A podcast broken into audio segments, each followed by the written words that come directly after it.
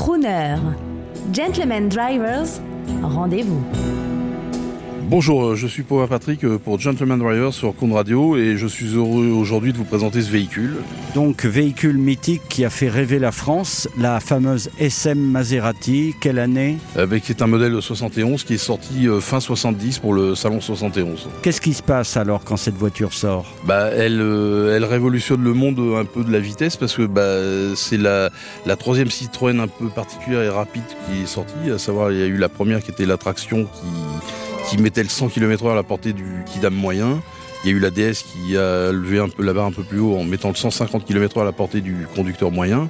Et celle-ci, bah, c'était le 200 km/h euh, euh, au conducteur de tous les jours, sans, sans avoir les problèmes euh, qu'on pouvait rencontrer avec une Porsche ou une Ferrari à l'époque.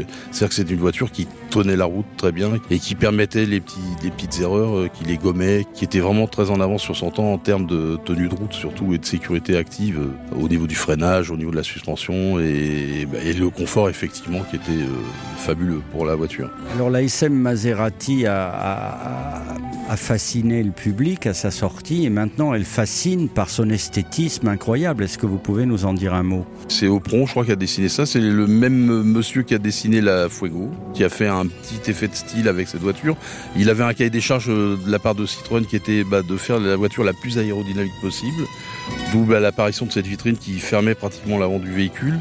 La seule entrée d'air qui était euh, pour refroidir le moteur était sous le pare-choc, donc pratiquement caché, et une ligne très fluide et hyper tendue qui permettait une pénétration dans l'air euh, exceptionnelle à l'époque, qui était encore plus impressionnante que la DS en termes de rentrée dans l'air et qui permettait d'atteindre ces vitesses assez impressionnantes avec euh, une puissance relativement limitée qui était que 270 chevaux pour la voiture et qui lui permettait quand même de rouler à plus de 220 km/h chrono. Une voiture impressionnante avec un design Là, elle est couchée parce que les sphères sont, la, rendent très très basse, mais c'était une voiture extrêmement basse avec un décor futuriste à l'intérieur.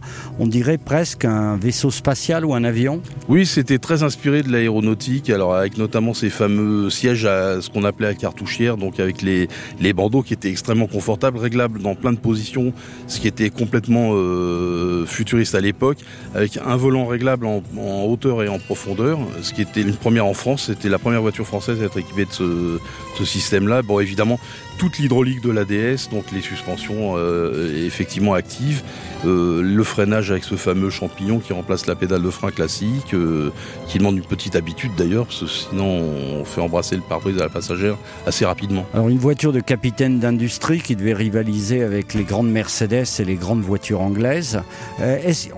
certains m'ont dit qu'elle n'avait pas très bien marché cette automobile en vente. Malheureusement la vérité, parce que je pense que Citroën a eu peut-être un un appétit un peu supérieur à ce que pouvait digérer son réseau à l'époque. Ils se sont trouvés vite avec une voiture qui a une publicité euh, dans le milieu justement des gens d'affaires, du show business à l'époque et ainsi de suite, qui était une voiture extrêmement rapide. Donc tous les gens qui se déplaçaient beaucoup cherchaient ce genre de véhicule qui était très facile à conduire et qui pouvait vraiment les amener partout en sécurité.